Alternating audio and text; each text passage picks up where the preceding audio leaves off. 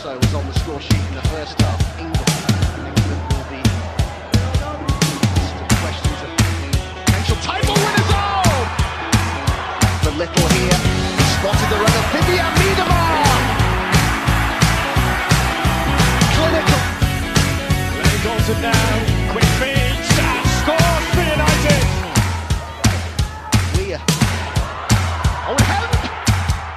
Oi, pessoal, sejam bem-vindos e bem-vindas ao 34 episódio do Conexão FA-WSL, o seu podcast do Planeta Futebol Feminino que trata de tudo do futebol na Terra da Rainha. A gente fala aqui bastante do futebol feminino inglês. E voltamos agora com o começo da temporada, né? Nosso último episódio foi depois do título da Euro, a Inglaterra foi campeã da Euro no último mês de julho. E agora a gente volta com a temporada já em andamento, já temos algumas rodadas da WSL concluídas, já temos Champions League com os times ingleses conhecendo seus destinos. É, dois deles vão jogar a fase de grupos, um deles caiu no, na fase preliminar. E a gente vai falar sobre tudo isso no episódio desta semana. É, lembrando que você nos ouve no seu agregador favorito de podcasts, pesquisando por De Primeira. Pesquise por De Primeira Futebol Feminino e você vai receber as notificações de todos os episódios do De Primeira, né? Incluindo os PFF Debates, os Spaces que viram episódios de podcast, o Estação PFF, que é o podcast da Amanda Viane e da Thaís Viane, é, falando sobre o futebol feminino europeu no geral, e também o nosso Conexão FAWSL. Episódio número 34 para a gente falar então do começo da temporada. Eu, Eduardo Costa, estou com uma equipe quase completa aqui, mesa cheíssima para a gente comentar aí, comentar aí os principais assuntos desse início de ano no futebol feminino inglês. Estou com Alicia Soares. Oi, gente, tudo bem?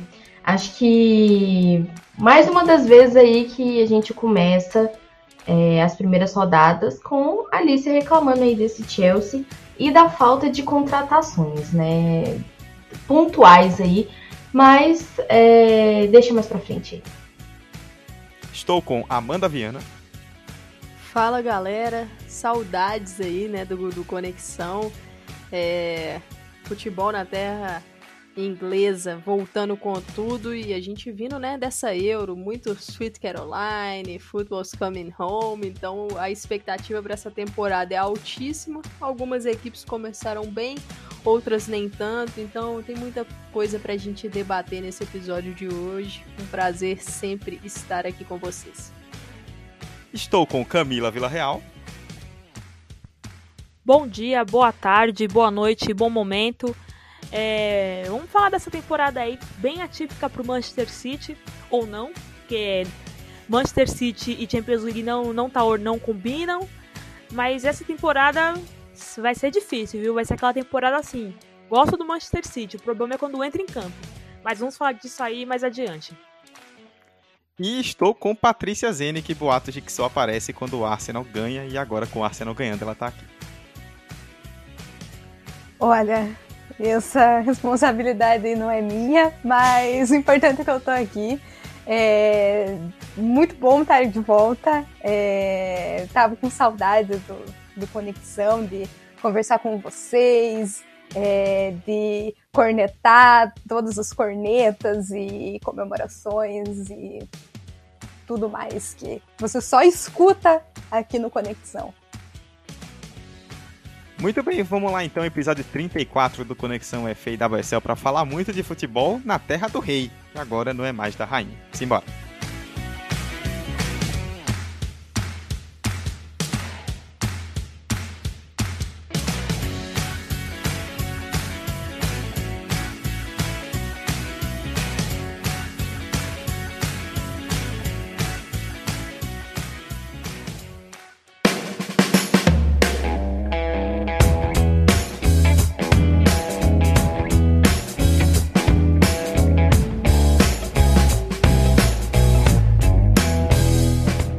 Tivemos duas rodadas realizadas até agora do campeonato, duas e meia, né? Porque a primeira rodada ela aconteceria dois dias depois do que da morte da rainha Elizabeth, né? A rainha Elizabeth II, ela faleceu.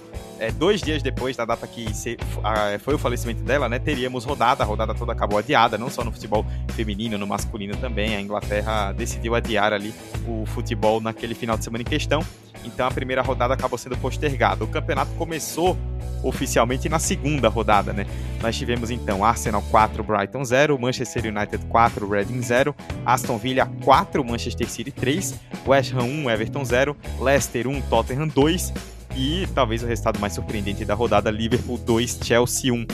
Depois, na terceira rodada, tivemos o Derby do Norte de Londres, Arsenal 4, Tottenham 0, Brighton 2, Reading 1, West Ham 0, Manchester United 2, Leicester 0, Aston Villa 2, Chelsea 2, Manchester City 0 e no Merseyside, né, no derby de Liverpool, Liverpool 0, Everton 3. E nós tivemos aí nesta semana também metade da primeira rodada, aquela que foi adiada, né? É, já tivemos Chelsea 3, West Ham 1 e Everton 1, Leicester 0. Os outros dois jogos ainda vão ser realizados, Tottenham e Manchester United, Manchester City e Arsenal. Os dois jogos ainda sem data, né? A gente ainda não sabe quando eles vão acontecer. Na tabela, então, nós temos Arsenal, Manchester United, Aston Villa e Chelsea, além do Everton também, cinco times com seis pontos, só que Chelsea e Everton têm um jogo a mais. Liverpool, Brighton, Tottenham e West Ham com três pontos, Manchester City, Leicester e Reading, os dois times, os três times, perdão, que até agora ainda não pontuaram. Vamos começar passando aí pelos principais times então e a gente inicia falando do Arsenal, vou chamar a Patrícia para a gente comentar aí sobre esse começo de temporada do Arsenal, que por enquanto é líder do campeonato e além disso, nesse meio tempo, avançou na Women's Champions League, né? Avançou na Champions League feminina, o Arsenal entrou aí na fase preliminar, enfrentou o Ajax, empatou dentro de casa por 2 a 2 um resultado ruim no primeiro jogo, mas venceu fora de casa com gol da Midema 1 a 0 e se classificou para a fase de grupos. Então, Patrícia, nós temos um começo aí do Arsenal que, apesar dos altos e baixos na Champions, está na fase de grupos e, por enquanto, 100% com a grande vitória no clássico contra o Tottenham na WSL segue o líder, né? E nem é de zoeira porque o Arsenal sempre começa, né? O campeonato como como líder, porque com A, né? E sempre tá ali em primeiro, mas é, dessa vez é, ganhou, né? Os dois, os dois primeiros jogos muito, assim. Eu não sei o que seria se tivesse a primeira rodada, porque era o clássico, é, contra o Manchester City e a gente sabe como o Arsenal é em clássicos, mas o Manchester City também, né, começou meio, né, assim, a, a temporada. É, mas isso quem vai falar é a Camila. É, não tô aqui para falar do Manchester City, mas o Arsenal acabou é, começando é, a caminhada na, na WSL contra é, o Brighton, né, é, venceu bem, né, venceu de 4 a 0, mesmo placar contra o Tottenham, não levou ainda nenhum gol né, na, na WSL, o que é muito importante.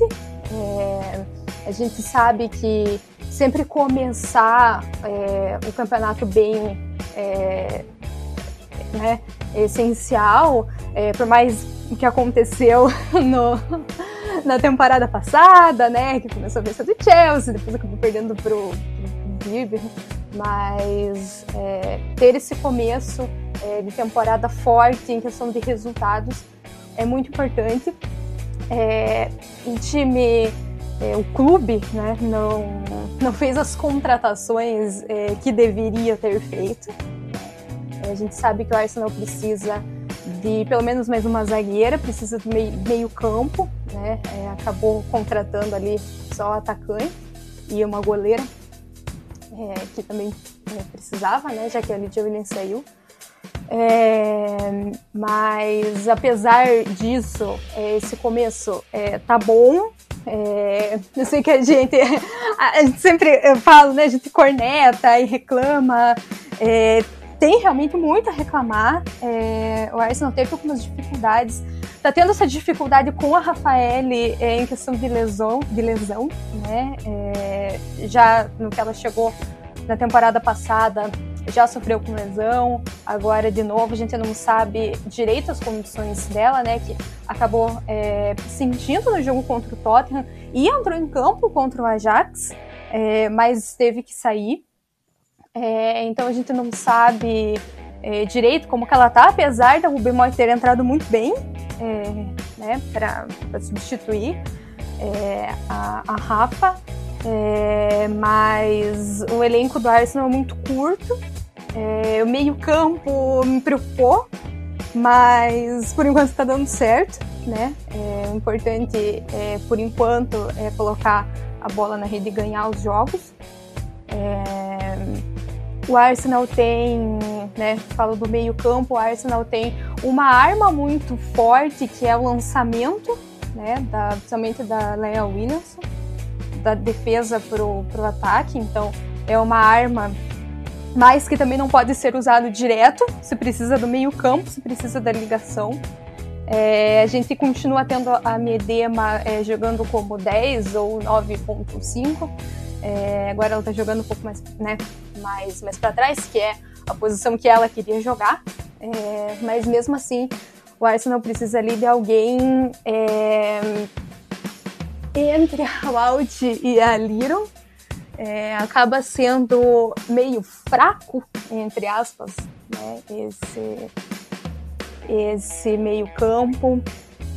Porém, nesse começo de temporada, né, como eu falei, o Arsenal está ganhando, é, conseguiu sair de um sufoco contra o Ajax, né, não precisava de tudo aquilo no jogo em casa, né, terminar 2 a 2 é um pênalti da Kim Little que não perde, Sim, não lembro que foi a última vez que ela perdeu um pênalti, é, mas acabou sofrendo empate.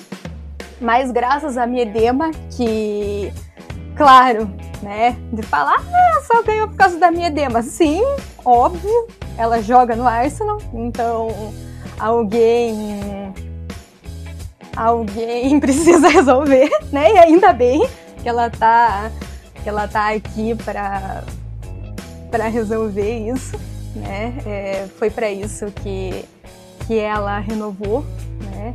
Para isso que ela está aqui.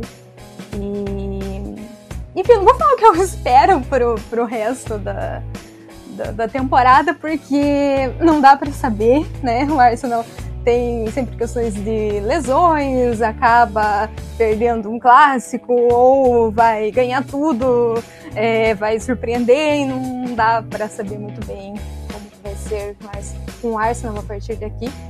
Mas por enquanto vamos é, construir o caminho com o que temos, e o que temos são duas vitórias em dois jogos na WSL. Bom, Patrícia falou aí bastante sobre esse Arsenal e Patrícia, eu lembro qual foi a última vez que a Camilo perdeu um pênalti.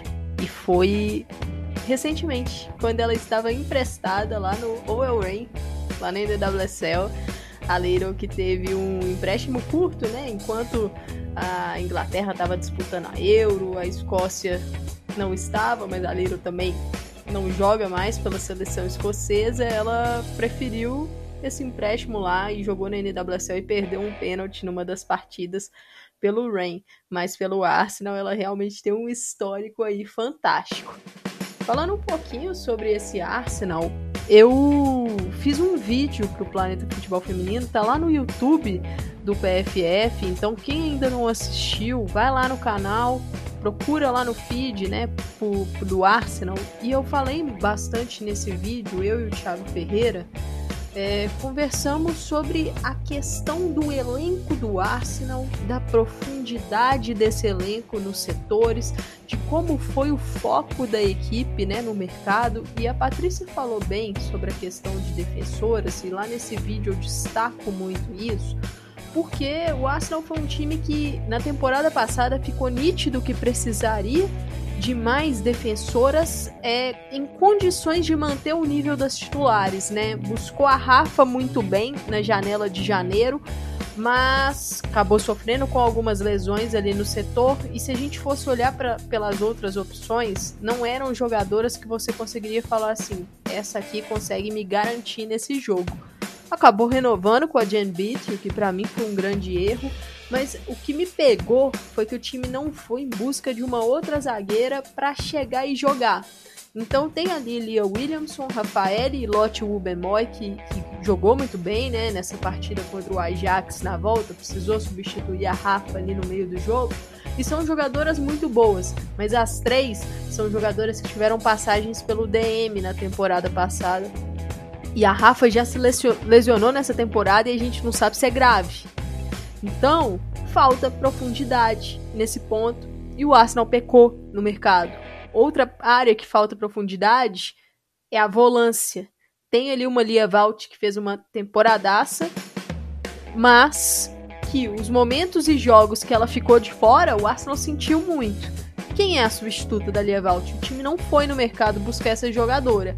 E nesse início de temporada já foi nítido que momentos que a Lia Valt saiu do jogo, quem ocupou a função de primeira volante foi a Kim Little. E para mim, é, não, não acho a área que ela, que ela é melhor potencializada. Eu gosto mais da Liro com a possibilidade de pisar na área, de armar mais o jogo. E, eu, e é onde eu acho que ela é, consegue ter o seu futebol melhor desenvolvido. E defensivamente, não acho a atleta que tem a capacidade de varrer tantos espaços assim e proteger a zaga. Então me preocupa bastante esse ponto de, dessa profundidade de peças. Na parte do ataque, eu já acho que o Arsenal tem ali um grupo ok, foi bem. Acho que a chegada da Lina Hurtig traz uma característica diferente. Não é uma jogadora que eu acho que veio pra, com o objetivo de ser titular, mas ela traz ali um componente físico, uma questão de estatura, então acho que complementa bem. Mas, como disse, a parte mais defensiva é um problema. Falando sobre esses jogos aí do Arsenal, é um início de temporada que acho que a equipe ainda está engrenando, né? O grande objetivo já foi conquistado nesse começo. O objetivo era chegar na fase de grupos. Eliminou aí o Ajax num, num duelo muito difícil e um duelo que o Arsenal não conseguiu jogar bem, assim. É, foi, foram duas performances problemáticas, né? É, o Ajax jogou muito bem, acho que isso, principalmente na primeira partida, acho que vale pontuar isso, né? Porque não é que o Arsenal estava jogando com um adversário ali qualquer, não. Foi uma equipe do Ajax que se performou, é, que, desculpa, que performou, né? Muito bem. Mas é, eu vi uma equipe Gunner que teve dificuldade para construir o Ajax se defendeu bem, mas acho que o Arsenal, por mais que tenha tido paciência, isso é uma virtude importante, principalmente quando você joga com, com equipes que em alguns momentos fazem blocos mais baixos, mas o Arsenal foi pressionado e teve dificuldades.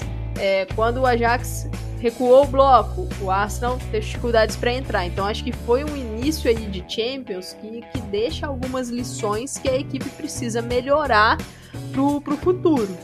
No começo de WSL, um jogo contra o Brighton, que Brighton acabou tendo uma jogadora expulsa, a Emma Kuberi, zagueira, logo no início da partida, e o Arsenal soube aproveitar disso para construir o seu placar, mas não foi uma partida assim perfeita, mas soube aproveitar. Já o jogo contra o Tottenham, para mim foi a melhor exibição da equipe até aqui, porque acho que foi uma partida mais intensa, que o Arsenal conseguiu pressionar o Tottenham mesmo, empurrou o Tottenham para trás, dificultou a construção do adversário, é, conseguiu ter jogadas no ataque que, que levassem perigo. O placar acho que poderia até ter sido maior do que foi, é, mas eu acho que para a sequência é tentar mirar naquele jogo do Tottenham e crescer. Mas, lógico, corrigindo erros das outras partidas, porque acho que os jogos contra o Ajax foi uma equipe mais passiva. Acho que faltou um pouco de um punch para esse Arsenal. Mas como eu disse, eu entendo. É o início de temporada. As coisas ainda estão sendo ajustadas. Então é importante ter essa paciência mesmo, mas é um Jonas Eideval que tem muita coisa da temporada passada para poder corrigir para essa. Né? A equipe precisa conseguir ser mais constante nos jogos. Então, tô curiosa para saber como é que vai ser esse Arsenal daqui para frente. E só uma, uma questão curiosa, né? A Camila Villarreal até lembrou sobre esse episódio. O Jonas reclamou bastante depois do jogo contra o Ajax que o Arsenal passou por uma, uma situação até, na minha visão, constrangedora e absurda. Enquanto a equipe estava fazendo o aquecimento no gramado, descobriram que a altura, né, das traves lá do, do gol, mando de campo do Ajax nessa volta da, da UEFA Women's Champions League estava 10 centímetros menor. Então, o Arsenal, com toda razão, ficou revoltado nesse ponto. Aí, os oficiais lá da UEFA, do, do, da partida, foram lá, conferiram e foi colocado a altura na medida exata. Mas, assim, é algo, pelo amor de Deus, né, gente? colocar o gol 10 é, centímetros a menos, sabe? Entendo a revolta do Arsenal, então é uma situação curiosa, mas agora é ver, como eu disse, como a equipe vai, vai ter sequência daqui para frente. O Arsenal que só volta a campo depois da data FIFA, então é, vai ter tempo para ajustar e tentar emendar uma sequência de, de evolução. É, só para finalizar aqui o, Arsenal, é, eu falei que eu não ia é, comentar sobre o que eu espero para o resto da, da temporada, mas uma coisa que a, que a Amanda falou, é, né, que é, veio na, na, na, cabeça, né, que eu estava pensando sobre isso, é que o Arsenal dessa, é, desses jogos, assim, me lembra muito o Arsenal do ano passado, porque consegue é, fazer bons jogos é, na medida do possível é, contra times que são inferiores.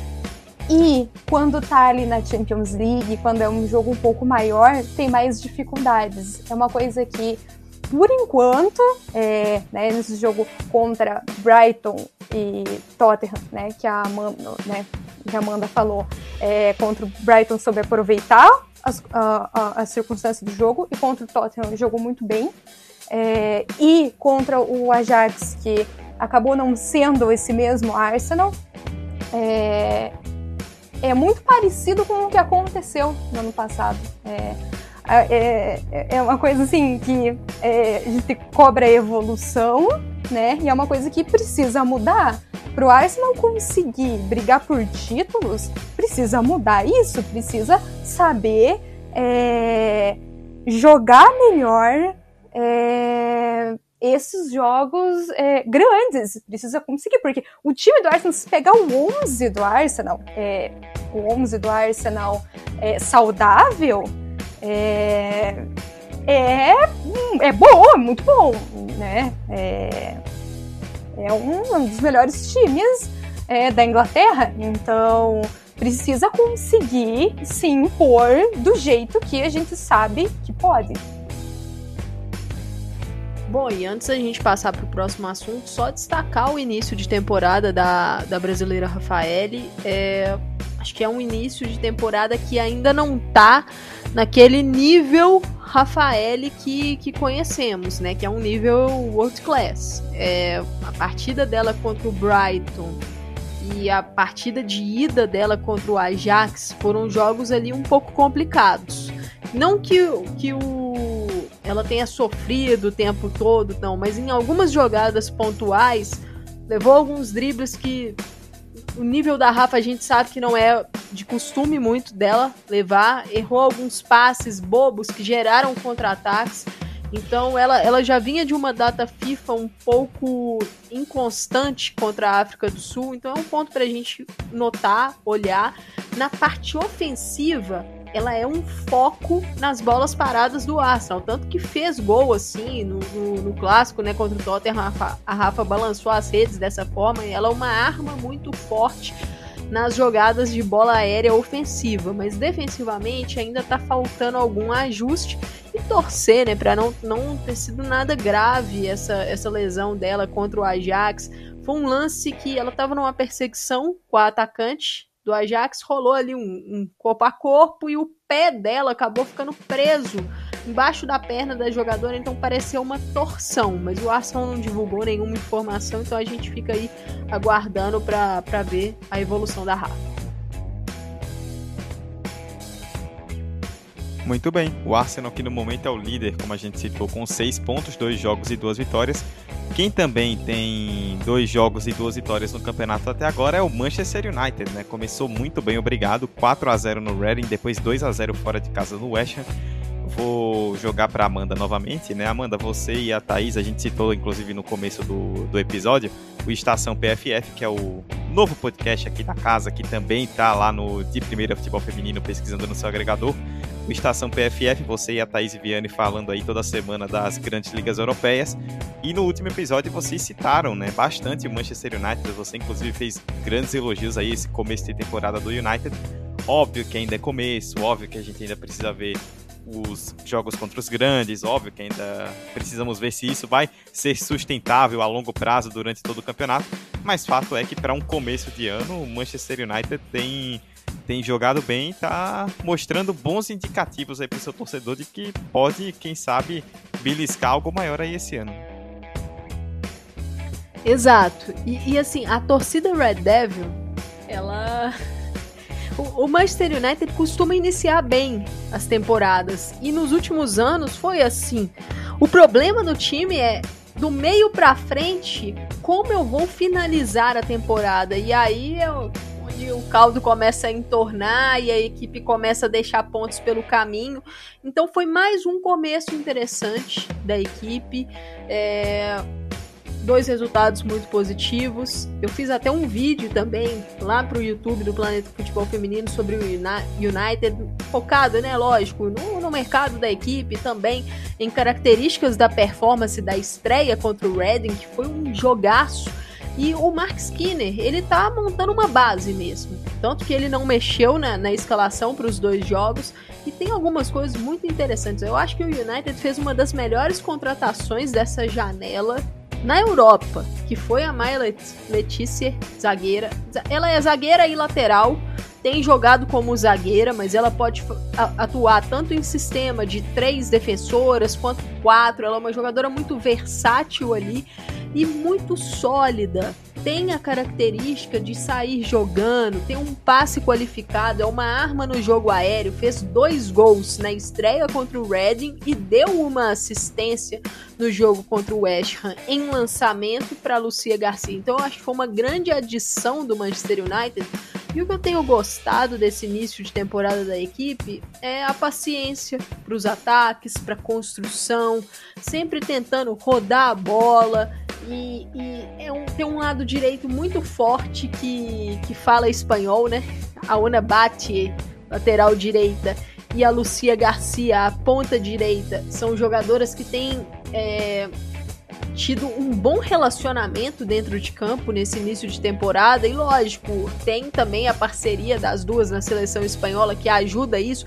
Mas eu acho que o Manchester United tem conseguido aproveitar bem dessa conexão dentro de campo. A Lucia começou muito bem a temporada, marcou aí um belíssimo gol contra o West Ham, mas já tinha participado de jogadas também contra o Reading. É, então eu, eu, acho que é uma equipe que, que começou muito bem, mas a minha curiosidade desse Manchester United é como vai conseguir alongar esse rendimento até o final da temporada, que é um problema desde quando Casey Stone era treinadora lá.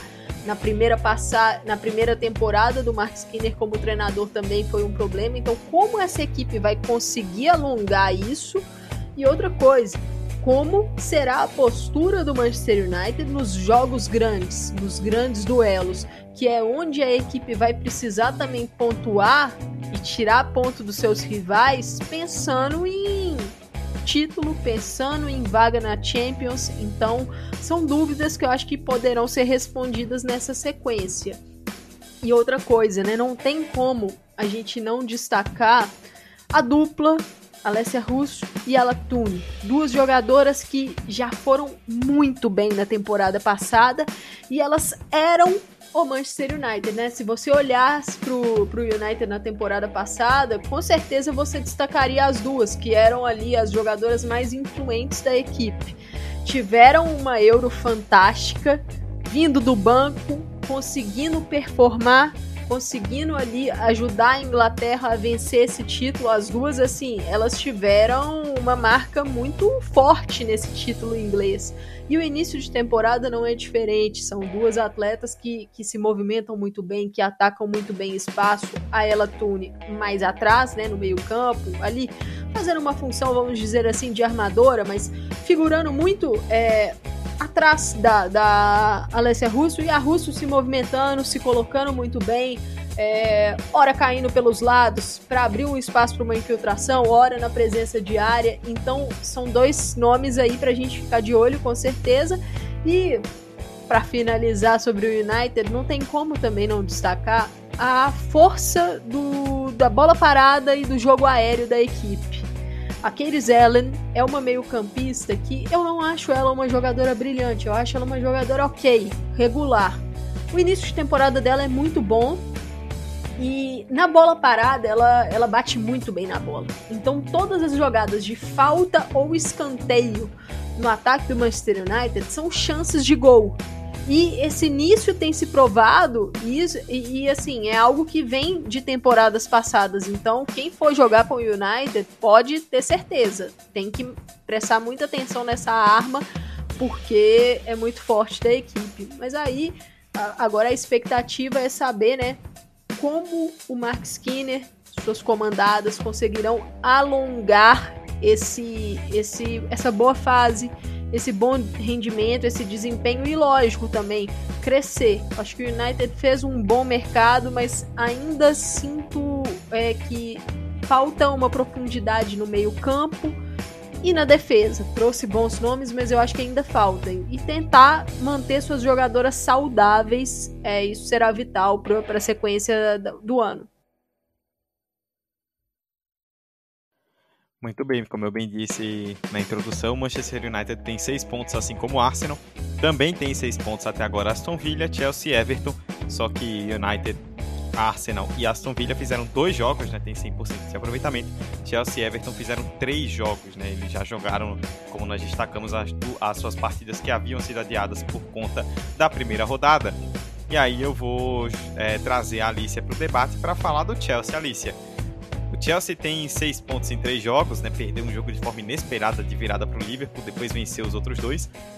Mas, apesar da boa pontuação, né, mesmo com a derrota para o Liverpool, a torcida não está muito feliz, né? Tá reclamando bastante aí da Emma Reis, do esquema de jogo, de algumas decisões da treinadora, do elenco. O que é que está acontecendo aí no Chelsea que, apesar dos pesares, continua ganhando, mas dessa vez sem gerar a mesma expectativa na torcida do que em outros tempos?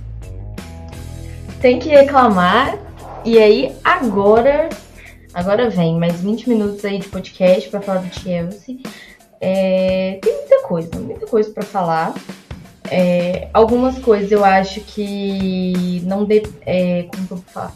Não são é, escolhas da Emma mas algumas também são, e enfim. Eu não sei também até que ponto essa mudança né, de, de dono do Chelsea pôde afetar de alguma forma essa questão do futebol feminino, dessa questão das contratações. É algo que eu ainda me questiono, né, desde, desde tudo aí que aconteceu. É, para mim, é muito difícil falar porque eu tô falando aí desde, o, desde a abertura da janela de transferências que para mim o Chelsea precisava de uma volante né? É, a Melanie Loipus está de licença, né? Vamos dizer assim, vai ter um bebê, então ela não vai jogar tão cedo. A gente teve a saída da Agi, que não é volante, mas é, ajudava bastante aí na, na, na, criação, né? Ali, na marcação e enfim. E eu acho que o Chelsea não fez contratações aí que pudessem suprir essas ausências, né? É, a gente tem a Ingle, que tá aí, né? Que para mim, eu acho que é a única volante que a gente pode dizer assim, de origem, né? E aí a gente tem a contratação aí de, de jogadoras que podem jogar ali na área, nessa, nessa posição, né? Mas que não são tão ideais, né? É, a gente tem a Katerina Zvitkova, que joga mais à frente e que o pessoal, né? Assim, todo mundo elogiou bastante a partida dela de ontem contra o West Ham. É, eu, como eu estive sem internet, não consegui ver essa partida ainda. É, que eu, o que eu vi, eu reclamei, falei que ela tinha sido horripilante, mas todo mundo elogiou aí no final. É, e aí a gente tem a Jelena Tchankovic, que eu acho que é a pessoa ideal aí para estar nessa posição, contribuir para essa posição aí. Só que ela ainda também não ganhou minutos e tudo mais. É, acho que muitas coisas aí a gente tem visto problemas físicos, assim como foi com a Lauren James, apesar né, de eu não concordar com a contratação da forma como ela foi feita, né? É, realizar uma contratação de uma jogadora, pagar o que foi pago e em uma jogadora lesionada, né? E isso foi complicado, mas graças a Deus o departamento médico do Chelsea é mil vezes melhor aí do que o do Manchester United e depois aí de um, de um tempinho ela já já tá conseguindo esse condicionamento, já tá conseguindo ir bem, teve grande destaque na partida contra o Manchester City é, e para mim assim uma das uma das principais um dos principais fatores aí é, do Chelsea não estar criando tão bem, tão bem é a ausência da Penny Harder, que foi. Né, é, teve lesão aí, a gente não sabe muito bem a gravidade, né? Mas ela foi cortada é, de última hora e aí quem acabou entrando foi a, a Sophie Ingle. E aí acho que é uma das principais para mim ali. É uma jogadora que tem que ser titular junto com a Kirby, junto com a Kerr. Mas eu tô gostando muito da forma, assim, como as atacantes estão jogando, né? É, a gente tem aí a, a Cannerid que chegou e chegou muito bem, parece que chegou realmente se ambientando legal ali, é, já se sentindo ali do, do lugar. É, mas quem fica ali no meio campo, quem fica ali na volância é Kurt Berin e, e Ingle, Kurt Berin Fleming. Eu acho que essa não é ali a, a, a posição ideal delas. Eu acho que não tá dando para ter uma cadência legal aí de jogo e por isso que o Chelsea, apesar de vencer, é, teve poucas oportunidades, poucas oportunidades efetivas, vamos dizer assim, né? Como foi aí contra o Liverpool que não conseguiu jogar contra uma equipe que subiu agora, né? Então assim, é, não era para perder, não era para estrear com essa derrota, não era para estrear com essa derrota com dois pênaltis, né? É, que não tinha como pegar aí, até porque era Musovic, coitado. Então, assim, é outro ponto. Ai, gente, vou, vou falar muito, né?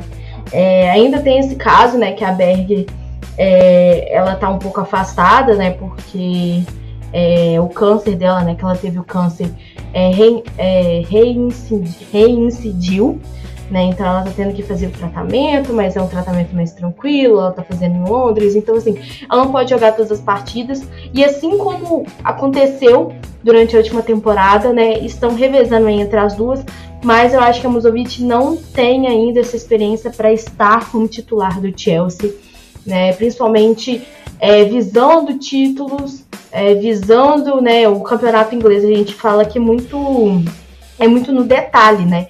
Tanto que no, no último foi definido por um ponto. No penúltimo, por um ou dois pontos, eu não lembro.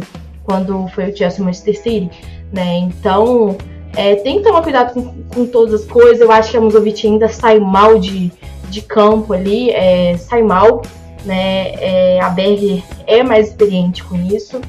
É, não sei se às vezes seria ideal testar a terceira goleira, acho que não, acho que ela não tem experiência ainda para isso também. E em relação à zaga, eu acho que não tem muito ali o que mudar, né? Apesar de não gostar muito da Bright, todo mundo saber, fez pênalti já e tem essas bobeiras. Ela também faz gol de cabeça, ela também é importante. Apesar de eu achar que ela joga melhor ali na seleção inglesa do que é, no Chelsea. É, Buchanan, eu acho que também ainda não entrou 100%, né? Teve um pênalti contra o Liverpool, né? Contra o Liverpool teve um pênalti bastante infantil ali, que eu acho que é, uma jogadora com a experiência dela não, não teria como é, ter esse pênalti, né, e, e prejudicar a equipe desse jeito. É, acho que seria, não sei, né? Eu acho que, obviamente, não, não, não, não vai ser retirado só em casos aí quando tiverem mais jogos, né? Pra entrar a Carter, né? E eu que falei tão mal da Carter, né? Tô defendendo a Carter, coitada. E para mim aí, Perissé e Meld entraram bem, né? Durante esses jogos. Nick Charles, né? Eu tenho essa é, esse pé atrás, porque eu acho que ela seria melhor ali mais à frente, mas mais à frente não tem tanto espaço assim, né?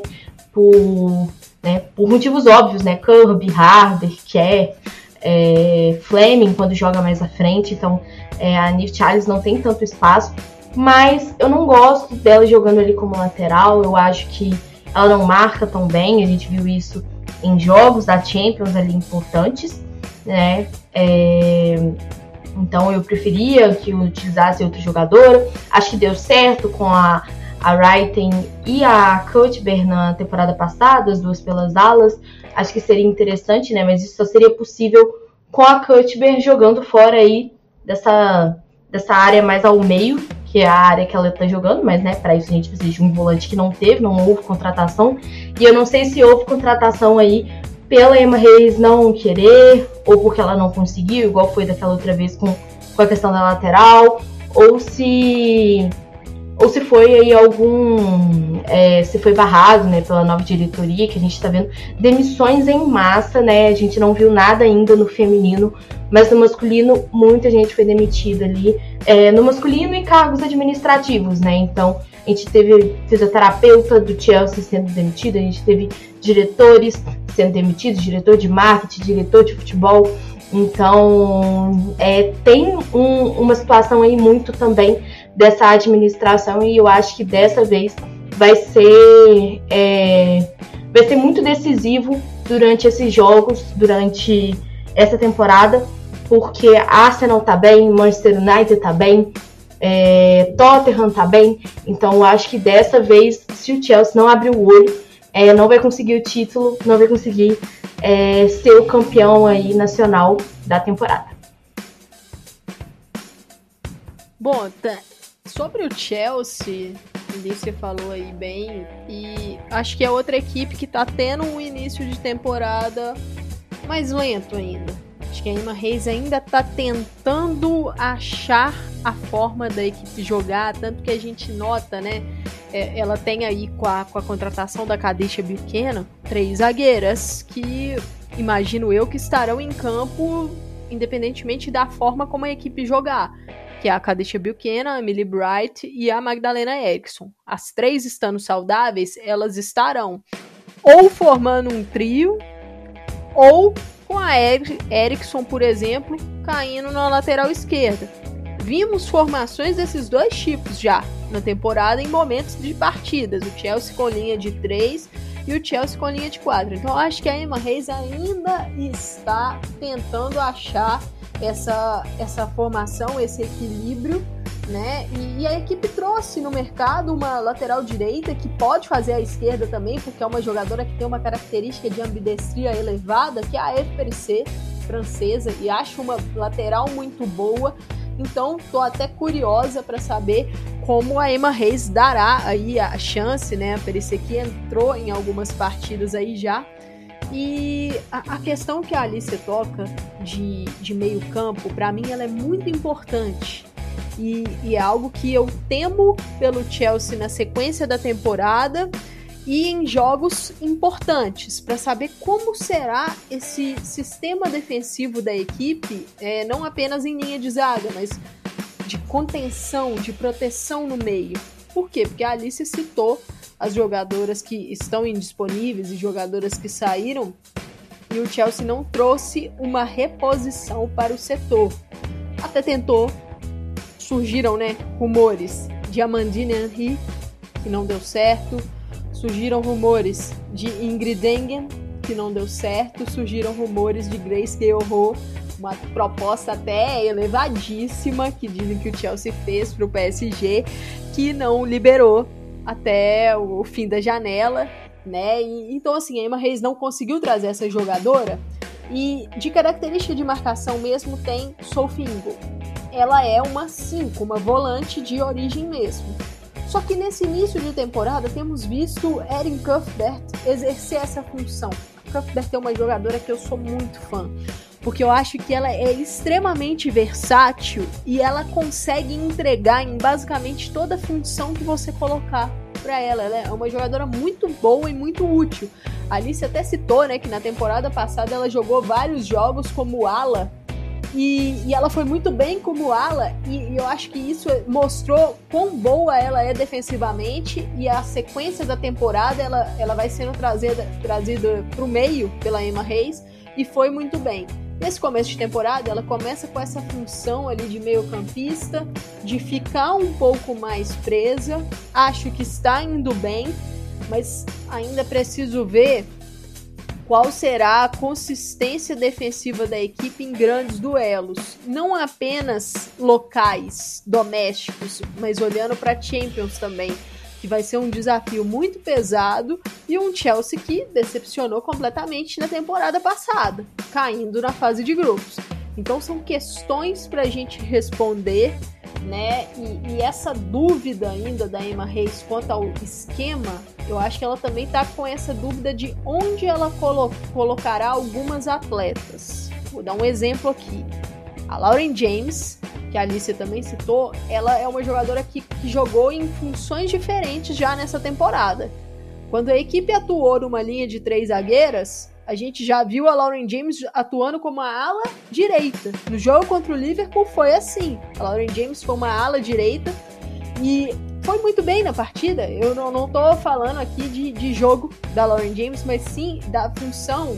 E ela atuando como ala, me preocupa jogos que o Chelsea será exigido bastante defensivamente. Porque aí eu não acho que é uma jogadora que tem uma característica forte na marcação para conseguir cobrir o espaço que o setor exige. Mas ela, ofensivamente, foi muito bem naquele jogo. E também foi muito bem quando precisou atuar mais avançada. E foi assim contra o Manchester City. Atuou mais avançada. Então é um início de temporada muito bom da James que, que atuou pouquíssimo no ano passado, muito lesionada. Ela é uma jogadora que precisa estar tá saudável. Hoje ela está, começa bem a temporada do Chelsea, lembrada pela Sarina Wigman nas convocações da Inglaterra. E, e ela, ela é uma jogadora especial mesmo.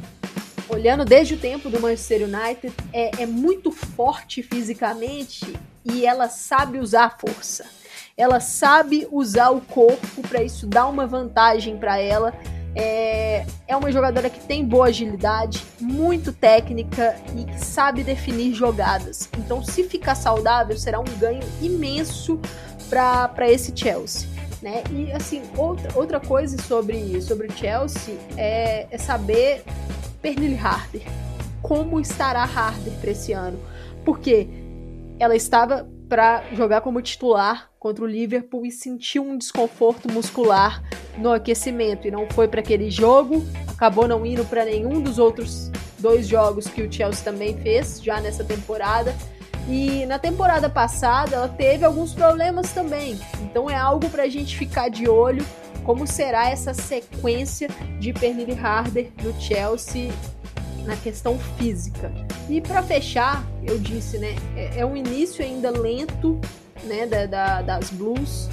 É, acho que ainda precisa de azeitar mais essa engrenagem na questão de jogo. Como a Emma Reis ainda está tentando achar a forma da equipe jogar, é natural na minha visão que, que oscilações apareçam que às vezes o Chelsea tem a dificuldade de quebrar algum tipo de marcação, de, de sair jogando com mais naturalidade. Acho que são pontos que a equipe ainda vai precisar evoluir na temporada, é, mas é o, o, necessário, na verdade, é encontrar rápido essa forma de, de jogar. Porque já teve uma zebra. Essa derrota para o Liverpool é uma zebra. O Liverpool subiu agora, gente. É uma zebra esse resultado. E já deixa o Chelsea três pontos atrás do Arsenal, três pontos atrás do Manchester United. Duas equipes que imagino eu que brigarão na sequência do tempo, da temporada e do campeonato. Então é algo para o Chelsea abrir os olhos e tentar corrigir rápido esses problemas. A vitória contra o Manchester City foi muito importante, não foi um jogo perfeito do Chelsea. Vários momentos ali da partida, principalmente no primeiro tempo mesmo, no começo, o Manchester City esteve melhor em situações, mas não conseguiu capitalizar. Então foi um, algo que o Chelsea foi levando na partida, né? E quando teve as suas chances, conseguiu cravar. Mas é, é uma vitória muito importante, mas que não foi perfeita. Então é algo para a Emma Reis tentar solucionar o mais rápido possível os problemas. E aí, só para fechar mesmo a questão da goleira, né, que a Alice citou, é uma informação, né? O Chelsea teve atrás de uma goleira no mercado quando a, a Berger, Anne-Catherine Berger, anunciou a questão da volta do câncer dela na, na tireoide, ela que ficou quatro anos em remissão e aí acabou voltando, infelizmente, né? Recentemente, o Chelsea foi buscar Nick Everard, belga, destaque da seleção belga na Euro, mas não deu certo. A equipe dela não, não aceitou liberar. Dizem que a proposta do, do Chelsea foi até considerável lá, beirando ali os três dígitos, né? Beirando 100 mil euros, mas parece que, que a equipe lá não, não gostou dos valores e não liberou. Então acho que isso mostra até que não tá confiando tanto assim na Musovic. A Zetira não, não teve um início, vamos dizer assim, seguro de temporada. Então é algo para a gente ficar de olho, né? A Berger que voltou no jogo contra o Manchester City foi vital, fez defesas vitais. Então é algo para a gente estudar. Só uma informação final: a jornalista Molly Hudson, inglesa, ela anunciou que a Alsu Abdulina, a russa lateral esquerda, que teve pouquíssimas chances desde que chegou no Chelsea, ela ela estava para ser emprestada, para que ela tivesse mais tempo de jogo nessa temporada. Só que acabou que o empréstimo acabou dando errado na reta final da janela e ela ficou no Chelsea e continua sem ter muitas chances, está atuando ali com, com a equipe de base do Chelsea e tal, então foi um negócio aí que, que deu errado aí na reta final de janela. Só um comentário que eu esqueci, né? É, a gente passou aí por todas as jogadoras, as posições e tal. É, a England, né, que já foi artilheira do Chelsea aí em temporadas para trás, é uma grande jogadora, esteve, foi convocada para a Euro, né? Não foi convocada nessa última convocação. É, para mim ali é, é, outro talento ali desperdiçado, né? A gente vê que ela pode ser um destaque, ela pode ser é, ela pode ser ali artilheira em outros times e ela segue ali no Chelsea, né? É uma jogadora é, que não tem como, né? Com o Kerr, com Kirby ali, é, acaba não tendo muito espaço, mas é uma jogadora ali muito importante e, e batalha né, em tudo ali até o fim. E não tem essas chances exatamente pelo, pela equipe do, do Chelsea é, ter muitos jogadores ali na posição. É, para mim era outra que eu achava que deveria ter sido emprestada, né, é, para ter mais oportunidades, ter mais minutos aí de jogo. É, e é isso. Eu tinha que falar dela porque meu coração dói de ver ela no banco jogando poucos minutos aí é, no Chelsea. Acho que eu preferiria vê-la em outro lugar, não no Manchester United, não no Tottenham também, porque doeria o meu coração. Mas no, no geral aí é isso. Muito bem, para a gente completar então os principais times aí da WSL, né? As meninas citaram agora há pouco, né, que o Arsenal e o Manchester United começaram muito bem e que o Chelsea começou meio marcha lenta, né? Em compensação, o Manchester City começou em marcha ré, né? Impressionante como tudo tá dando errado até agora nesse começo de temporada. E agora chegou o momento pelo qual todos os ouvintes do Conexão FWSL esperam ansiosamente. A audiência vai lá para cima porque Camila Villarreal irá soltar os cachorros em relação ao Sírio. Camila, é... Dois jogos no campeonato até agora, duas derrotas, eliminação de novo para o Real Madrid. Tá até fazendo comparativo, né? Que ano passado o City foi eliminado também pelo Real Madrid na Champions League, também na segunda fase preliminar. Só que no ano passado o City venceu um dos dois primeiros jogos, né? E agora foi eliminado de novo pelo Real Madrid e perdeu os dois primeiros jogos na, na WSL com o meio-campo esfacelado. Gareth Taylor continuou e a coisa tá tão ruim ou pior quanto no ano passado, né? Deixo para você aí discorrer à vontade. O tempo é o seu amigo agora para você falar do Manchester City. É, fora todo mundo, diretoria omissa e elenco vagabundo. É o que eu vejo quando o City joga. É, como o Eduardo bem pontuou, o City começou. Na verdade, ele perdeu para o Real Madrid, mas foi pior do que o ano passado, porque o, a temporada passada o City chegou na segunda fase eliminatória que são os jogos de ida e volta. Essa rodada que o Arsenal ganhou, por exemplo, já é a segunda fase eliminatória. Ou terceira. Eu não sei porque é muito confuso. Mas enfim, é a fase que tem jogos de ida e volta. Então, temporada passada, o City perdeu, é, empatou em Manchester e perdeu lá na Espanha. Esse ano, essa temporada, foi pior, porque foi na primeira rodada que é tipo jogos únicos. Então ganhou de 6 a 0 de um time do Cazaquistão. Eu nem sabia que tinha futebol no Cazaquistão, com todo respeito aí ao futebol do país. Mas uma vitória ilusória, que é mais que obrigação ganhar, não tem nem como. E com o Real Madrid mostrou a realidade do que vai ser essa temporada: dor e sofrimento. É, e dor e sofrimento com o bônus do gol da UER, que foi o gol da UER, que foi só 1x0, mas foi suficiente para eliminar o City de novo. É, e aí começou uma derrota por 4 a 3 com, com o Aston Villa, lá em, em Birmingham. E depois a derrota por 2 a 0 com o Chelsea que está realmente um pouco abaixo. Em tempos normais seria uma derrota por 3, 4, 5 a 0 porque a, a Kerr, a Kirby perderam gols que em tempos normais, temperatura e pressão em dia, não perderiam. Então, assim, foi uma derrota só por 2 a 0 foi até anormal pro, pro City. Mas o que pega mesmo é que é uma coisa que vai além do campo. Por quê?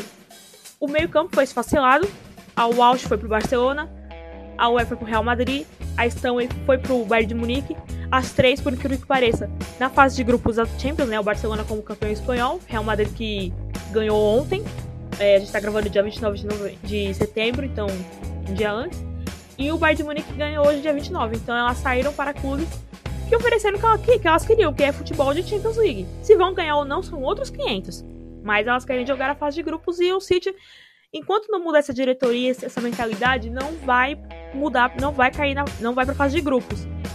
E aí eu vejo a galera comentando, né? Ah, mas é injusto o City ter caído numa fase preliminar. Eu não acho injusto. Não tá jogando bola, porque tem que. Porque no caso.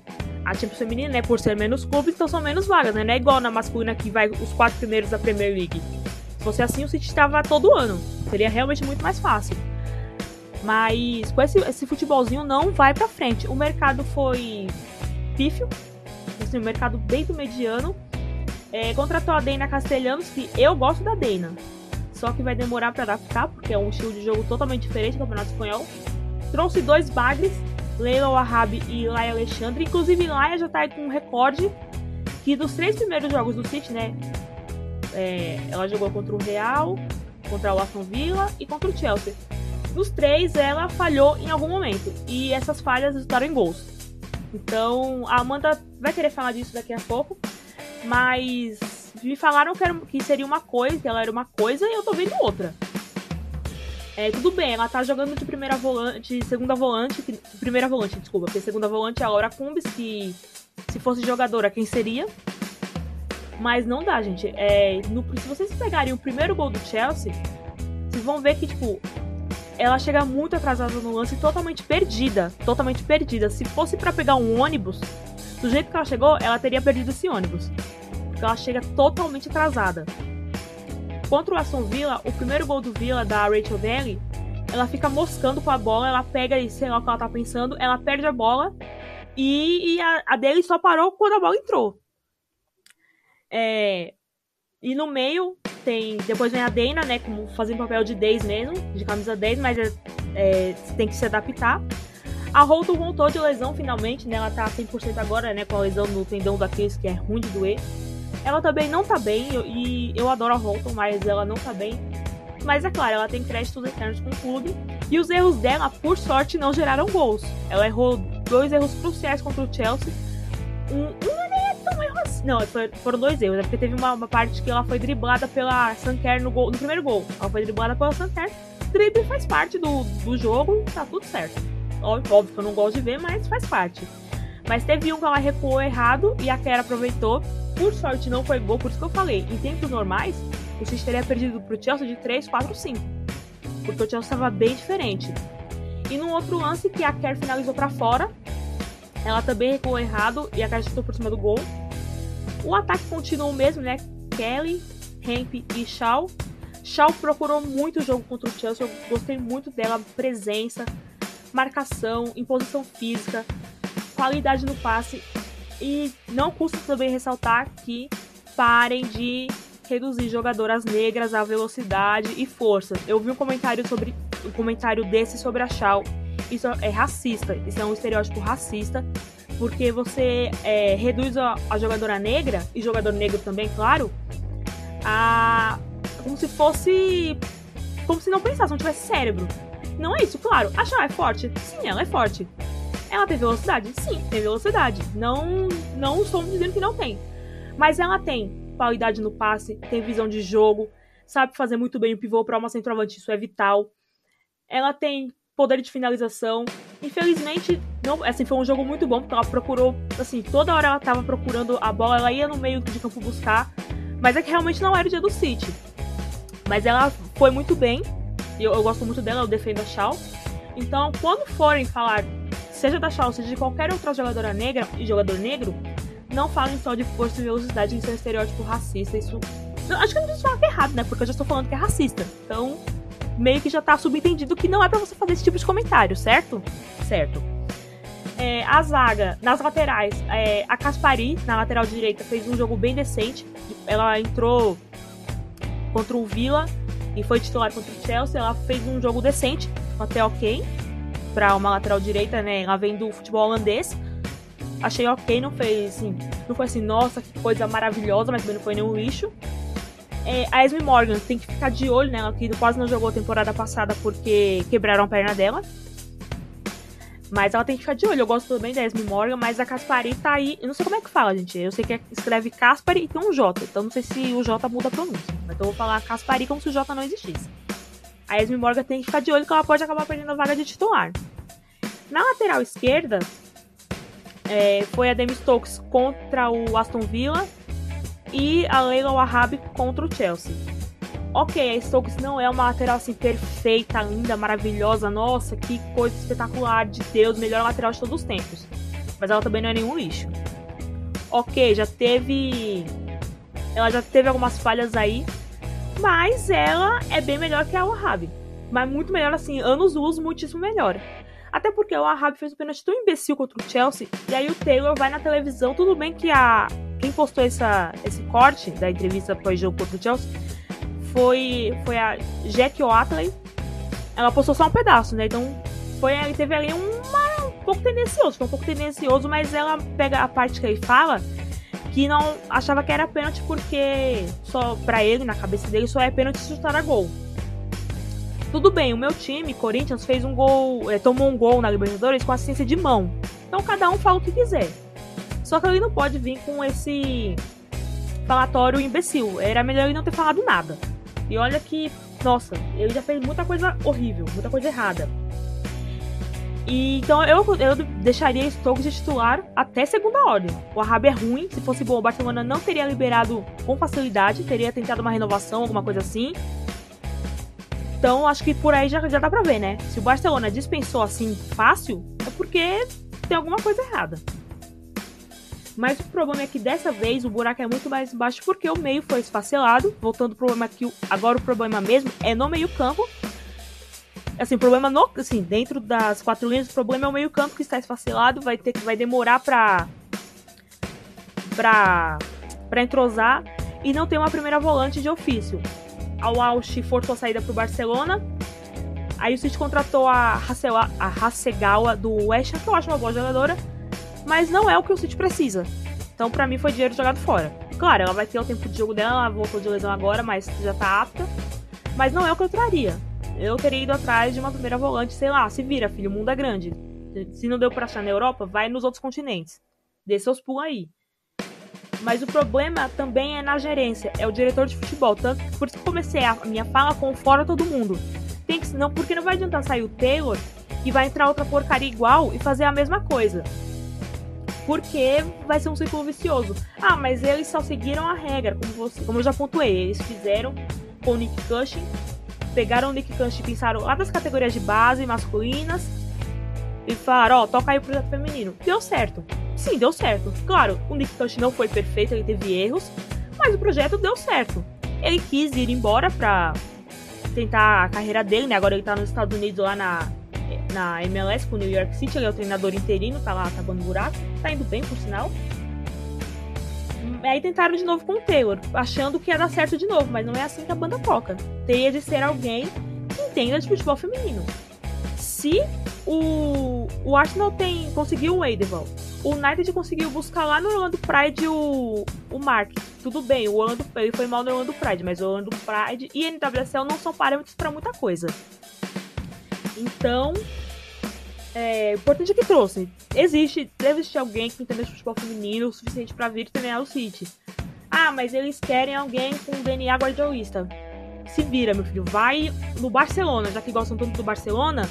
Que o Barcelona, inclusive o Barcelona tá devendo o City, tá, gente? O Barcelona tá devendo, não tá numa boa fase financeira. Não sei quanto isso implica no feminino, não que me importe também. Mas Barcelona deve o City sim. Então talvez nem pague pela Walsh. Aí o valor que sei lá, acho que foi 400 mil euros, 400 mil libras. Talvez não, a gente não veja, a gente não, né? O City não veja a cor do dinheiro. Mas aí não adianta, pra mim não adianta mudar o treinador e não mudar a gestão. E aí, para completar assim, uh, um momento maravilhoso, só que não, saiu no Independent News, que é um portal inglês, uma denúncia que pais de jovens, de meninas, se reuniram para uma denúncia contra o City, porque as categorias de base estavam maltratando as meninas.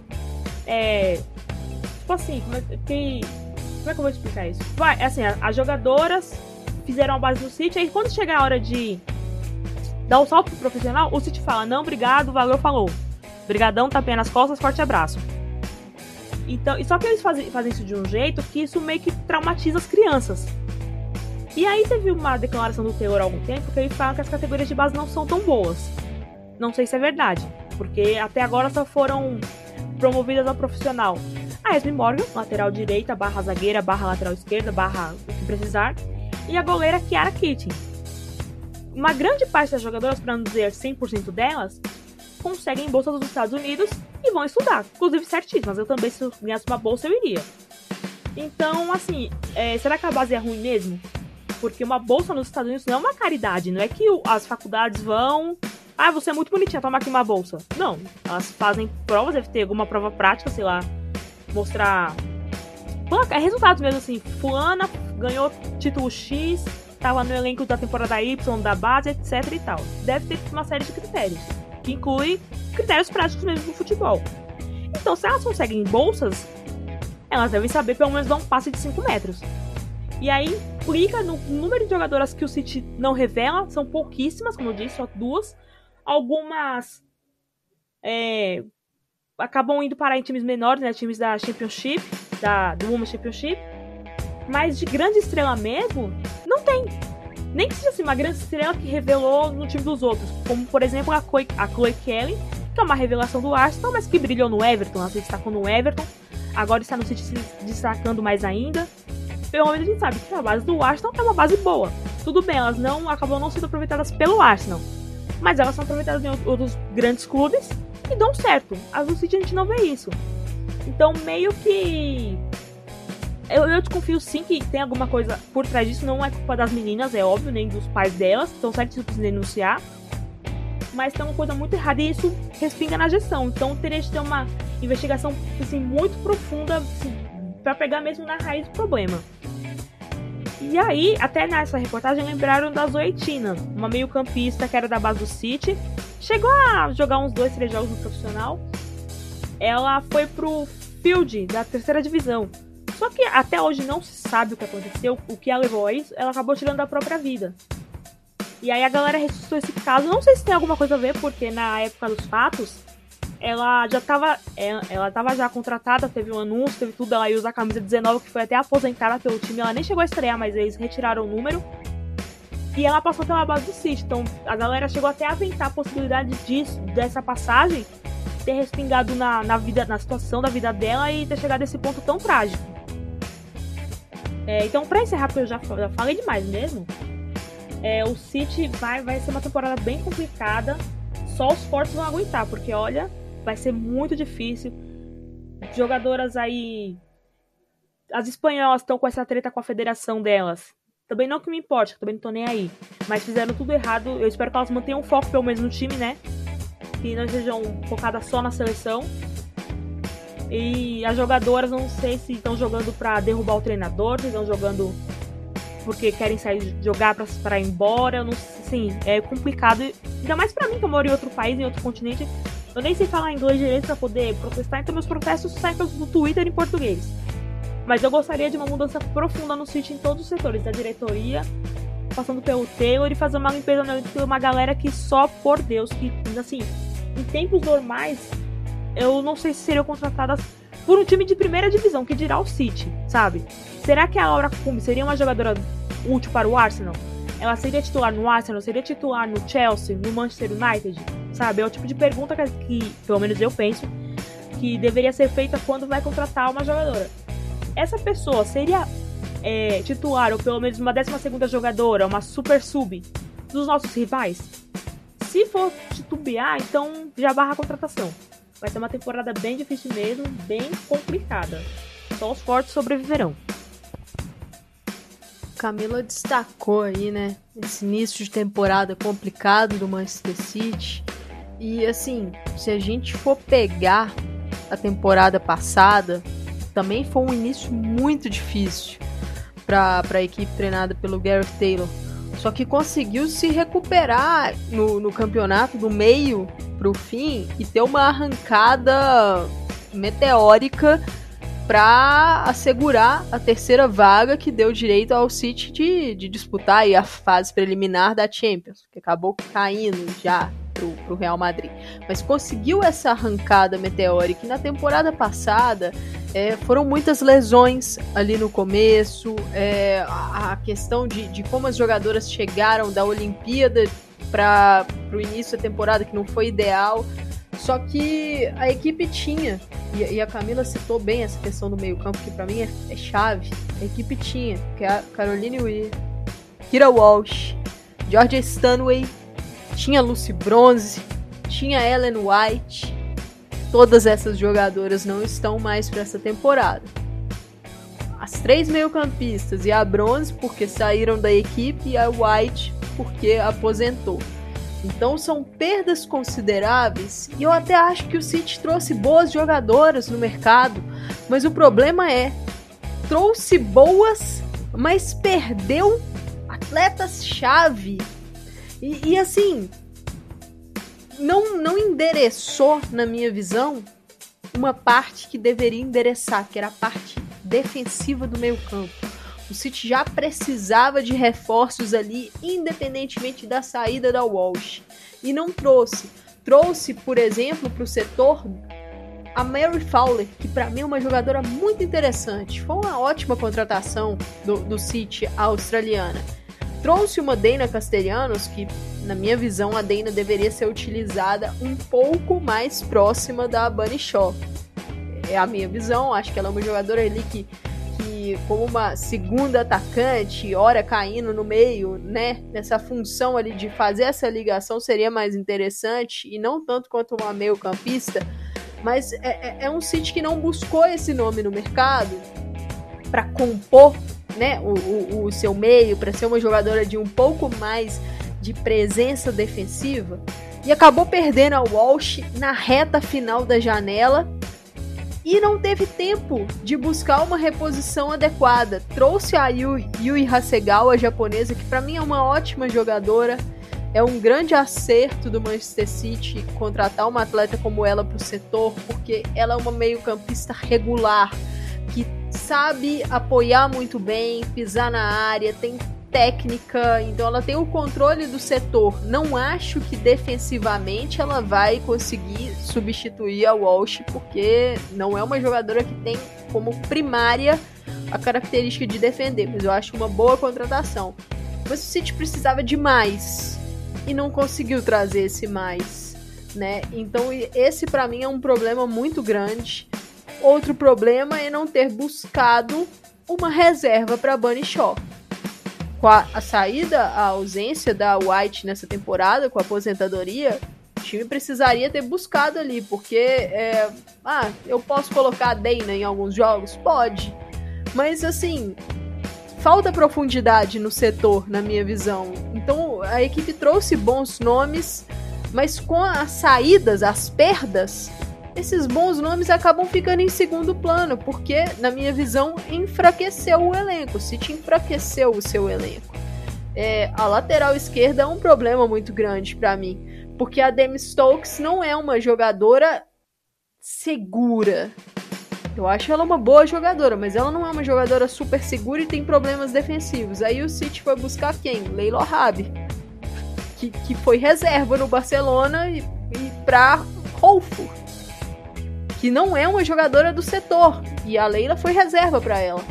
Então, a, acho problemático. Eu, a, a que a, que a Camila citou, a holandesa, é uma boa contratação, foi bem na Euro.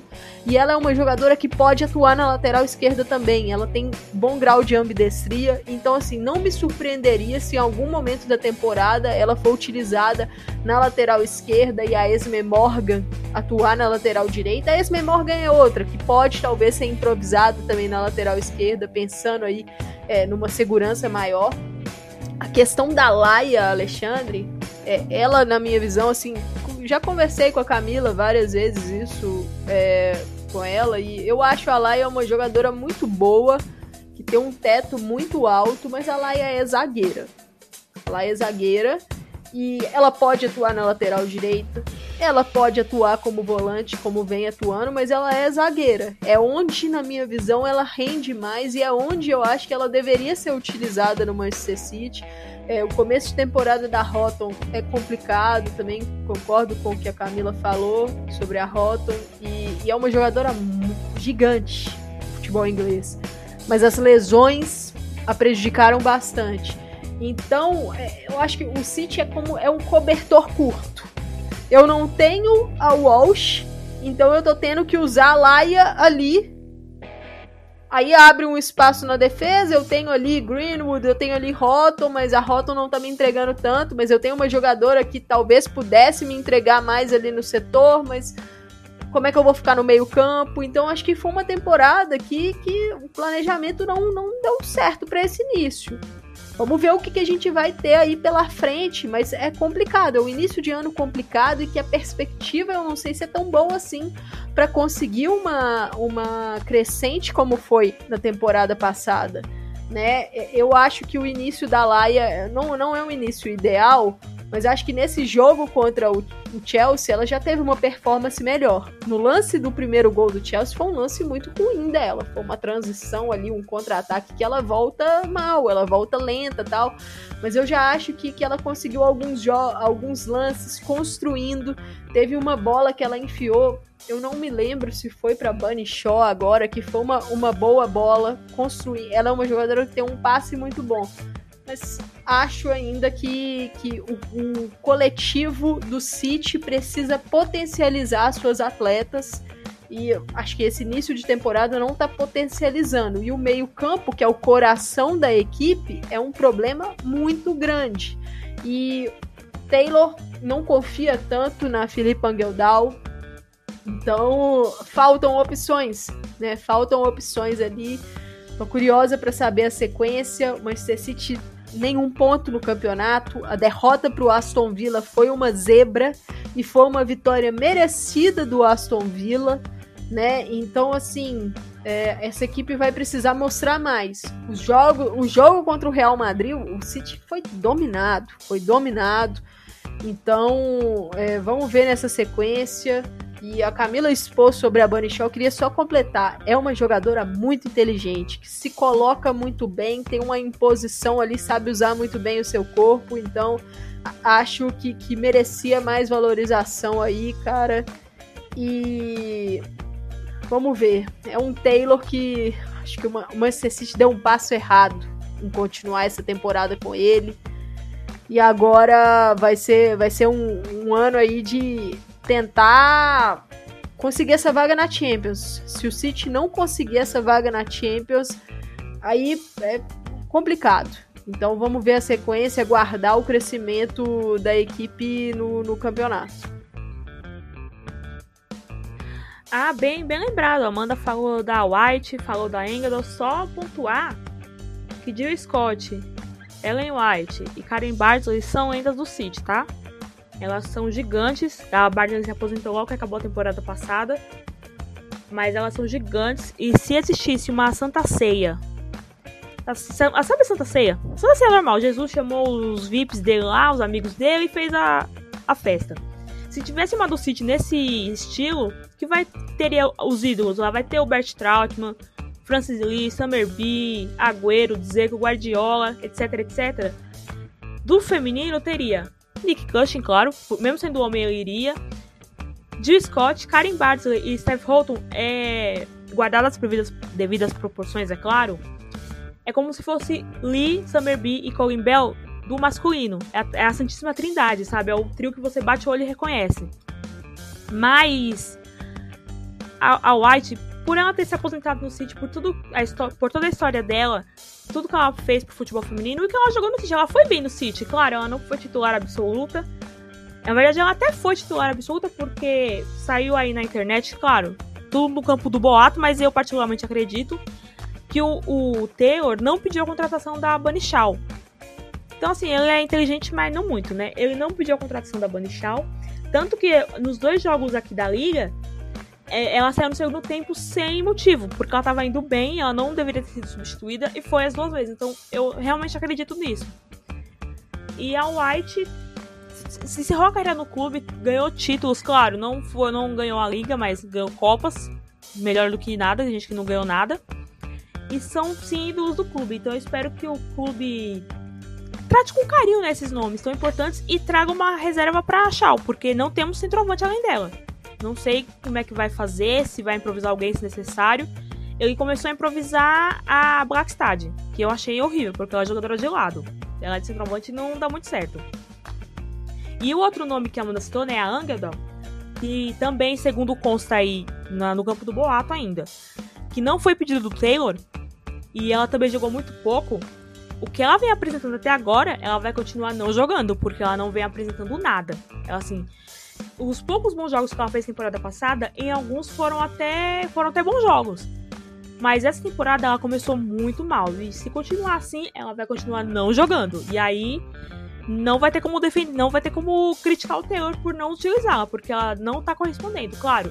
Só tiveram dois jogos de liga até agora. Vai ter as Copas aí, então vai ter bastante calendário. Vai ter jogos para ela mostrar o seu futebol, mas até agora não tá rendendo nada. Então, assim, se, for, se ela fosse embora hoje, ninguém nem ia lembrar que ela jogou no City. Seria, tipo, aquela sessão que Finn levou do, do terceiro tempo, porque ninguém ia lembrar que ela passou pelo City.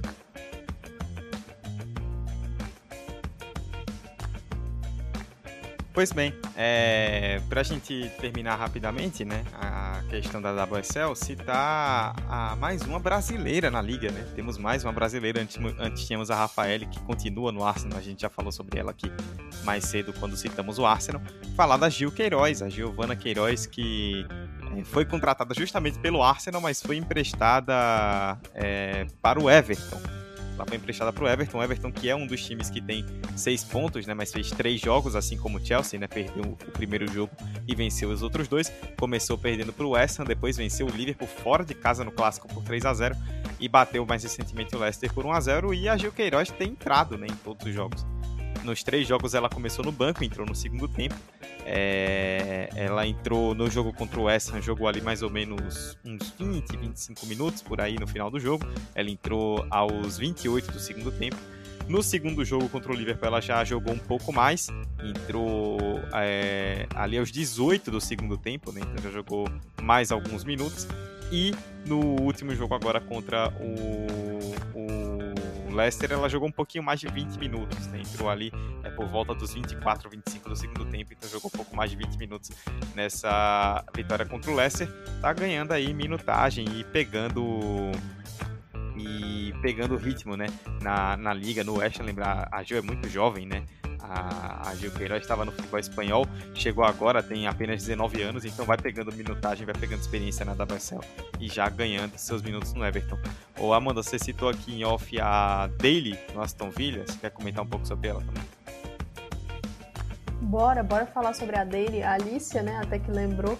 É, um início muito bom da Rachel Daly e do Aston Villa. O Villa que está invicto no campeonato, seis pontos, venceu o City de forma surpreendente, mas muito bem no jogo. Venceu o Leicester também. É, a Rachel Daly é uma, uma, jogadora que, que ela fez a carreira dela na NWSL, lá no Houston Dash. E atacante lá, com faro de gol, e pela seleção inglesa, ela atua como defensora, como lateral. O Aston Villa faz essa contratação agora no meio do ano e traz a dele para jogar como atacante. E ela tem correspondido, é uma jogadora que sabe se movimentar muito bem ali, é, é muito móvel, pode jogar tanto no, no, centralizada quanto pela, pelas pontas, então acho que uma ótima adição. Vamos ver né, como é que vai ser essa sequência, mas é um início bem positivo dela na, na WSL. Muito bem, ainda em se tratando de WSL, a liga vai ter uma pausa agora, né? Porque teremos os jogos da Conti Cup, que é a Conti Cup é, por conta de questões de naming rights, né? Que é nada mais nada menos que a Copa da Liga Feminina. Teremos rodada aí no próximo final de semana, então a liga dá uma pausa e ela volta na metade de outubro, no próximo dia 15, com a quarta rodada. Aston Villa e West Ham abrem a quarta rodada e no dia 16, os outros cinco jogos: Manchester United e Brighton, Everton e Chelsea, Manchester City e Leicester, Tottenham e Liverpool, Reading e Arsenal. São seis jogos aí da quarta rodada. A WSL volta então ali em meados de outubro. E vocês é, fica, fiquem de olho aqui no Conexão é, FWSL que a gente vai comentar sobre tudo. Fala rapidamente também antes de encerrar a seleção inglesa. A Sarina Wigman convocou a seleção inglesa para a data FIFA, né? Teremos jogos aí na próxima sexta-feira, dia 7 de outubro, contra os Estados Unidos e no dia 11, terça-feira, contra a República Tcheca. Sarina Wigman chamou 24 nomes, passar aqui por eles. Três goleiras, Mary Earps do Manchester United e as duas do Manchester City, Sandy McKeever e Ellie Roebuck. Na defesa, Millie Bright do Chelsea, Lucy Bronze do Barcelona, Jess Carter também do Chelsea, Rachel Daly do Aston Villa, Alex Greenwood, Esme Morgan e Demi Stokes do Manchester City, Lucy Parker do West Ham e a Lea Williamson do Arsenal. No meio-campo, Frank Kirby do Chelsea, Jessica Park do Everton, Georgia Stanway do Bayern de Munique, Ella Toone e Katie Zillen do Manchester United e Kira Walsh do Barcelona. E na frente, Lauren Hemp e Chloe Kelly do Manchester City, Alessia Russo do Manchester United, Lauren James, que já foi citada anteriormente do Chelsea, Beth Mead do Arsenal e Ebony Salmon do Houston Dash, lá dos Estados Unidos. É, Amanda, você que acompanha bastante também a seleção dos Estados Unidos, tem amistoso aí Inglaterra e Estados Unidos na próxima sexta, dia 7, promessa de jogão pra gente pincelar aí rapidamente a data FIFA inglesa e fechar o episódio. Promessa de jogão e um confronto muito grande né, Eduardo? É, é uma Inglaterra que hoje tem um status totalmente diferente, campeã da Euro e jogando muita bola, contra uma seleção estadunidense que venceu o torneio da CONCACAF, lógico, mas vem aí numa fase de processo de renovação, uma Olimpíada de Tóquio bem ruim apesar de ter conquistado a medalha de bronze. Então é um Estados Unidos que que tá, tá, tá, evoluindo, ainda tá precisando aí algumas jogadoras se provarem. Então é um grande confronto. Será em Wembley, estádio lotado. Todos os ingressos vendidos com 24 horas de início da venda. Lotação total. Então acho que vai ser aí um, um espetáculo. E, e hoje a Inglaterra vai entrar com status de favorita nesse confronto, né? Algo que talvez nos últimos anos a gente não pudesse imaginar. E aí, para falar rapidamente sobre, sobre essa lista, né? Algumas novidades e me chama a atenção é Lucy Parker, defensora do West Ham, Parker, uma jogadora muito jovem, ela que, que atuou lá no college nos Estados Unidos por UCLA. E ela foi selecionada no College Draft de 2021 pelo Casey Current. Só que ela acabou terminando a faculdade em UCLA e não, não foi para a equipe e foi anunciada pelo West Ham. Então é uma jogadora jovem, física muito alta e que ganha aí a sua oportunidade com a Sarina Wigman, um nome que não apareceu, que a Sarina até falou na coletiva, né, de convocação, que foi o da Maia Letícia, zagueira, né, do Manchester United, defensora, e a Sarina falou assim, olha, eu tô olhando para Maia, tô de olho nela. Só que é uma jogadora que citaram, né, até os gols que ela marcou e aí a Sarina fala: olhar primeiro para a função defensiva dela, né? O ataque é uma função secundária para a defensora primeiro olhar a parte defensiva. É, acho que a, ela acha que a Maia está performando bem, está evoluindo bastante, mas ela ainda quer ver um pouco mais de características ali defensivas, de iniciação de jogo. Então, com certeza é um nome que está no radar e que pode pintar no futuro. E algumas, é, alguns nomes que ficaram de fora que me chamaram a atenção no ataque. Nikita Paris não foi chamada, Bethany England não foi chamada, Jordan Nobbs não foi chamada. Então é, é talvez um sinal de alerta para essas jogadoras, né, da Sarina, de falar assim, ó, fica de olho porque tem jogadoras aqui jovens como Lauren, Lauren James, a Ebony Salmon, a Jess Park, que ganhou a sua primeira oportunidade agora, então a Sarina dá uma rejuvenescida na seleção, trazendo jogadores que começaram muito bem a temporada. A Ebony Salmo, como o Eduardo citou, atua lá na NWSL, tendo uma fase muito boa no Houston Dash.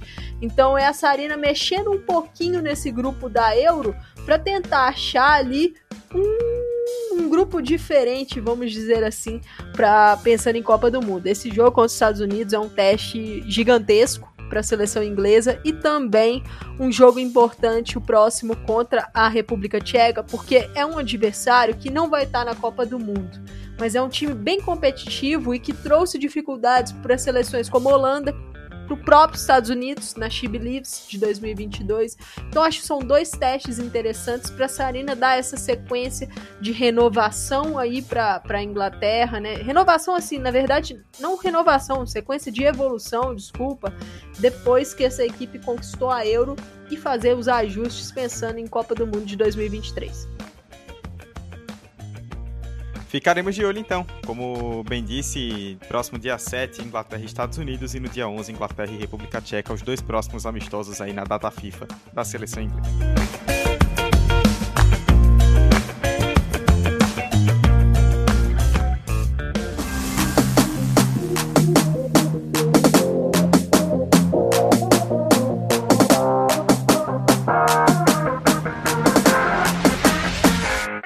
E é com isso que a gente fecha o episódio 34 do Conexão FAWSL, o primeiro da nova temporada 2022-23. E você continue sintonizado com a gente, porque vamos falar muito ainda da temporada, de WSL, das Copas, Champions League, seleção inglesa, tudo que acontecer aí relacionado ao futebol feminino na terra do rei, não mais da rainha. Você vai é, ficar sabendo com muita análise, opinião e debate aqui com a gente no Conexão FAWSL. Lembrando que você nos segue pesquisando por De Primeira Futebol Feminino de primeira futebol feminino no seu agregador favorito. Se inscreva para receber os episódios do Conexão, os episódios de Estação PFF, os episódios aí do PFF Debate quando vão ao ar em podcast, assim como os Spaces quando vão ao ar em podcast também. Todas as produções em áudio aí do Planeta Futebol Feminino você recebe se inscrevendo em De Primeira Futebol Feminino no seu agregador de podcast. Eu, Eduardo Costa, estive com minhas queridíssimas Alicia Soares, Amanda Viana, Camila Villarreal e Patrícia Zene neste episódio de número 34. E o Conexão FAWSL volta numa próxima para falar mais do futebol feminino na Inglaterra. Abraços a todos, tchau, tchau.